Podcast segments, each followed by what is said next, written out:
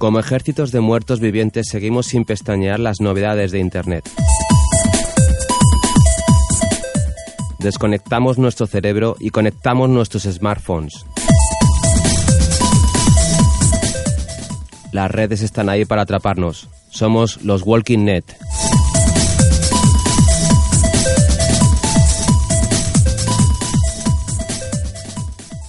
Resbaladiza.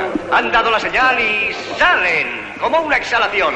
Doctor Twin lleva la delantera, seguido de Lucky Dan, Ima Dreamer, Orkin, Yoshi, Chiu Chow y Little Star.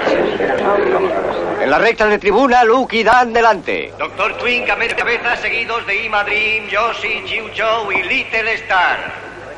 Van a tomar la primera curva y sigue Lucky Dan delante. Doctor Twing a una cabeza, detrás Orkin ganando terreno. También Ima Dreamer. Lo siento, no podía esperar. ¿Todo va bien? No tiene que preocuparse por nada. Lo he apostado todo a Lucky Dan. Medio millón de dólares como ganador. Ganador. Le he dicho segundo. Segundo Lucky Dan. Ese caballo va a llegar segundo. Lucky Dan pierde terreno a la salida de la curva. Doctor Twin va al primero. Enfila la recta final. Doctor Twin. Ha habido un malentendido. Devuélvame el dinero. No puedo. Le digo que me devuelva el dinero. Ha habido un malentendido.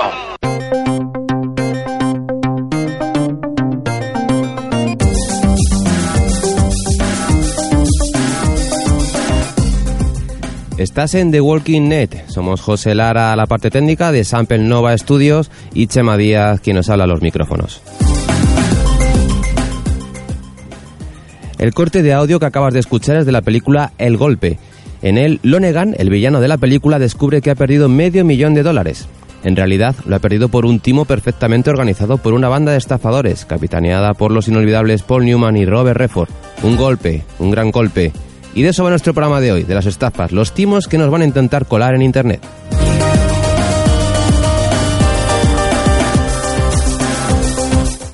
Según el estudio Ciberseguridad y Confianza de los Hogares Españoles, elaborados por el Observatorio Nacional de las Telecomunicaciones y de la Sociedad de la Información, el método más utilizado para intentar timarnos por Internet es el de invitarnos a visitar páginas fraudulentas. Le siguen el envío de emails con servicios que no hemos pedido y, en tercer lugar, las ofertas de trabajo falsas.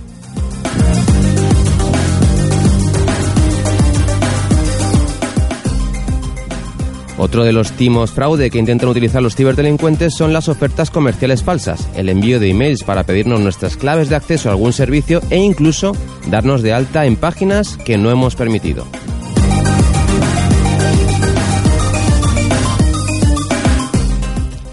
Algunos de los timos más actuales tienen que ver con WhatsApp o Facebook.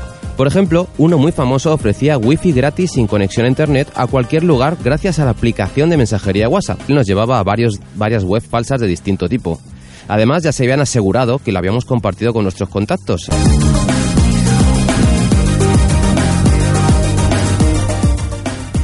El timo en sí podía descubrirse con facilidad si éramos un poco listos.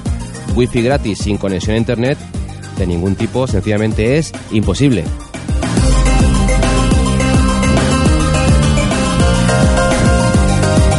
En el caso de los bancos, los intentos de timo suelen ser en forma de correo electrónico. En él suplantan a nuestro banco y nos dicen que hemos recibido una transferencia a nuestro favor o que se nos va a aplicar un cargo. Nos ponen un enlace para que entremos rápidamente en nuestra cuenta online del banco para confirmarlo. Y ahí es cuando gracias a una web falsa que suplanta la auténtica de nuestro banco, nos roban nuestras claves para poder dejarnos la cuenta a cero si hemos picado.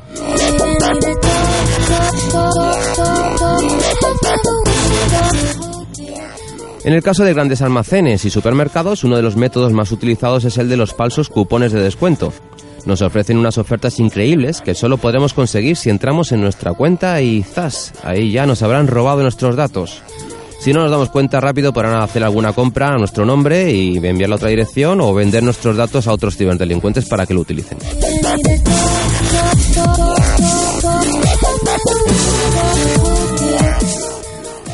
Así que en Walking Net te vamos a dar unos consejos para poder detectar un timo online. Bueno, algunos son ciertamente difíciles de detectar, porque hay que decir que los ciberdelincuentes cada vez utilizan técnicas más sofisticadas. Pero siempre hay unas cosillas que nos van a permitir, al menos, que nos huela mal la cosa.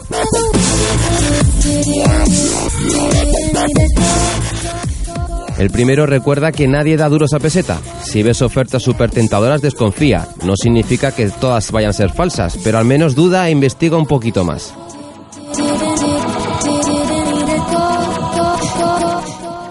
Si te piden datos tuyos desde el principio, también deberías desconfiar. Si te piden tu dirección, tu teléfono, cuidadito con esas cosas.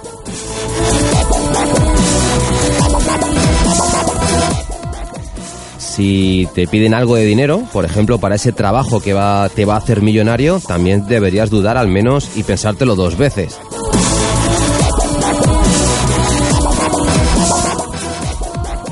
Si recibes correos de desconocidos ofreciéndote el oro y el moro, ¿no te resulta raro? Si tú descubres el trabajo perfecto en el que ganarás 2.000 euros trabajando dos horas al día, ¿se lo contarías a un desconocido?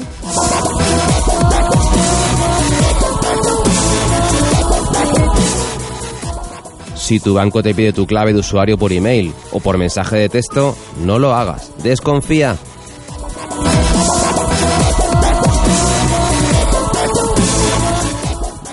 Si intentan meternos miedo o alegrarnos en exceso, en definitiva, si apelan a nuestros sentimientos y a nuestras emociones más profundas, ten cuidado, están buscando tus puntos débiles para engañarte.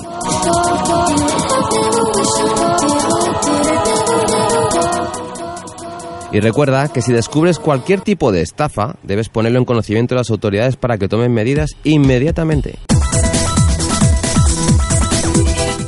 Estás escuchando The Walking Net.